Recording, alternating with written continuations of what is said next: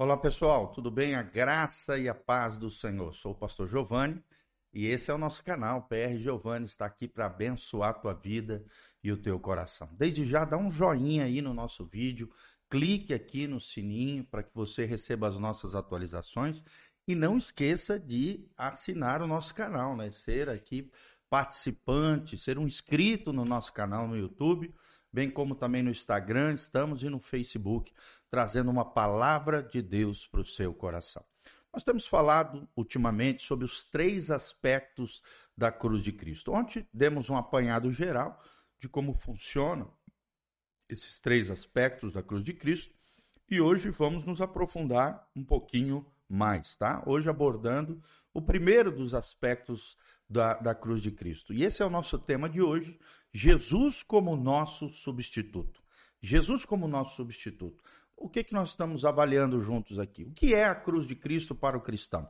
O que, que ela representa para o nosso coração? Como é que ela se transforma em vida prática na nossa vida? E o que é que Jesus fez por nós lá na cruz para que nós pudéssemos ser livres, libertos, curados e restaurados? E que relação isso tem com a vida do cristão? É isso que nós estamos abordando nessa série de estudos sobre a cruz de Cristo e os princípios implícitos na cruz de Cristo para a vida do cristão, tá bom? Então, Jesus como nosso substituto é o nosso tema de hoje, de hoje. E o nosso texto bíblico está lá em 1 Pedro 2,24, quando a Bíblia diz: carregando ele mesmo em seu corpo sobre o madeiro os nossos pecados. Carregando ele mesmo em seu corpo sobre o madeiro os nossos pecados. Então, nós vemos aqui Jesus como nosso substituto. E esse texto aponta para o fato de que Jesus morreu em nosso lugar. Você sabia disso? Jesus morreu no seu lugar.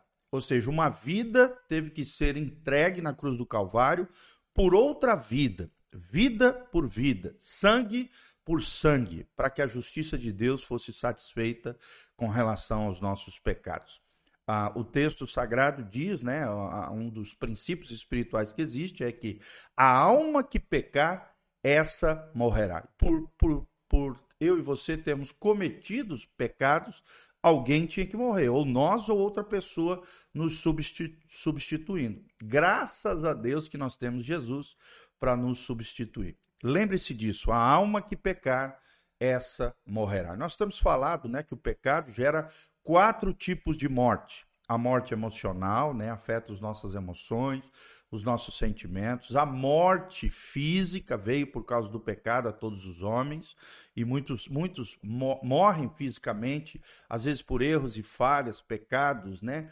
tragédias e situações aí que muitas vezes vêm também de morte física por causa da imprudência, da falta de sabedoria, da destruição do próprio corpo através de vícios e compulsões. Então o pecado gerou morte emocional, morte física, morte espiritual, porque o pecado acaba é, alienando o homem de Deus, afastando o homem da presença do Senhor, gerando nele morte espiritual. E a pior de todas as mortes é a morte eterna, quando os seres humanos, bem como os anjos caídos, Satanás e os demônios, serão lançados no lago que arde com fogo e enxofre. Esse é o destino final de todos aqueles que são impenitentes, não se arrependem de seus pecados, são rebeldes contra Deus. O seu fim será o lago que arde com fogo e enxofre. Mas lembre-se disso, aqui nós estamos falando de redenção agora, salvação. Jesus assumiu de forma intercessória a nossa condenação, justificando os nossos pecados e também nos abençoando com toda sorte de bênçãos nas regiões celestiais. Está lá em Efésios 1, 3. E ele nos abençoou com toda sorte de bênçãos né, nos lugares celestiais em Cristo Jesus. Ou seja, se você estiver em Cristo, você tem toda sorte de bênção disponível para você lá no céu. É só acessar através da oração, adoração, da busca do Senhor. É, você tem toda sorte de bênçãos nas regiões celestiais disponíveis para você. Ou seja, Jesus abriu mão de ser o unigênito do Pai e pela sua morte e ressurreição se tornou o primogênito entre muitos irmãos, incluindo a raça humana, incluindo a raça humana na família de Deus, redimindo os crentes e fazendo fazendo, né, eu e você herdeiros de Deus e co-herdeiros com Cristo, conforme nos relata Romanos 8, lá no Novo Testamento, né, no, famoso capítulo sobre a vida no Espírito, nós aprendemos a viver essa vida poderosa, gloriosa de Deus em nós. Então, esse primeiro aspecto da cruz relaciona-se com a salvação em seu ato inicial. Diz respeito também ao problema da culpa e da morte espiritual. Alguém teve que resolver, alguém teve que morrer. Vida por vida, sangue por sangue, satisfazendo a justiça de Deus. A Bíblia Sagrada também ensina claramente que todos os homens seguem o exemplo de Adão e caem em pecado voluntariamente, infelizmente, tornando-se culpados diante de Deus. E o mandamento de Deus para sermos perdoados e justificados em Cristo é nos arrependermos e crermos na obra substitutiva, é, é, vicária, no nosso lugar, de Jesus de Nazaré lá na cruz do Calvário. Essa é a única possibilidade: crer e arrepender. É impossível alguém crer para a salvação se antes não se arrepender. E quem é que nos convence do pecado, da justiça e do juízo? É o próprio Espírito de Deus. Jesus mesmo disse que o Espírito Santo é aquele que convence do pecado, da justiça e do juízo. É ele quem nos move na direção do arrependimento e da transformação da vida. Então, é impossível alguém crer para a salvação se antes não se arrepender. Essa é a lógica funcional da consciência humana. O arrependimento não é uma lei arbitrária que Deus impõe ou impôs, né, para mim e para você, mas o, o evidente fato de que não conseguimos crer que estamos perdoados a menos que nos arrependamos genuinamente em Jesus Cristo, o nosso Senhor. Que coisa maravilhosa, né? Então, Lembre-se que as duas coisas essenciais para o evangelho é crer e se arrepender. Deus fez a sua parte. Quando diz lá em 1 Coríntios 15, 3, Cristo morreu pelos nossos pecados. Em Isaías 53, versículo 5, diz: Ele foi transpassado pelas nossas transgressões e moído pelos nós, pelas nossas iniquidades. Ou seja, a justiça pública foi cumprida de maneira satisfatória por Jesus. Quando Jesus deu seu último suspiro na cruz do Calvário, dizendo: Teletestai, está consumado em aramaico. Ele simplesmente fez tudo o que era necessário, tudo que era necessário para ser feito, para que qualquer pessoa seja salva e readquira todos os privilégios perdidos na queda de Adão, restaurando de volta tudo aquilo que nós tínhamos antes da queda lá no Éden.